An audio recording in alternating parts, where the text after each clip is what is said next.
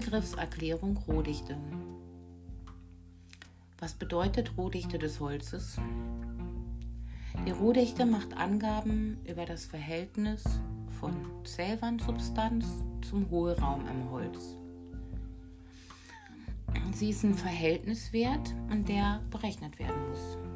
Die Rohdichte von Holz und Holzwerkstoffen ist das Verhältnis der Masse zu seinem Volumen.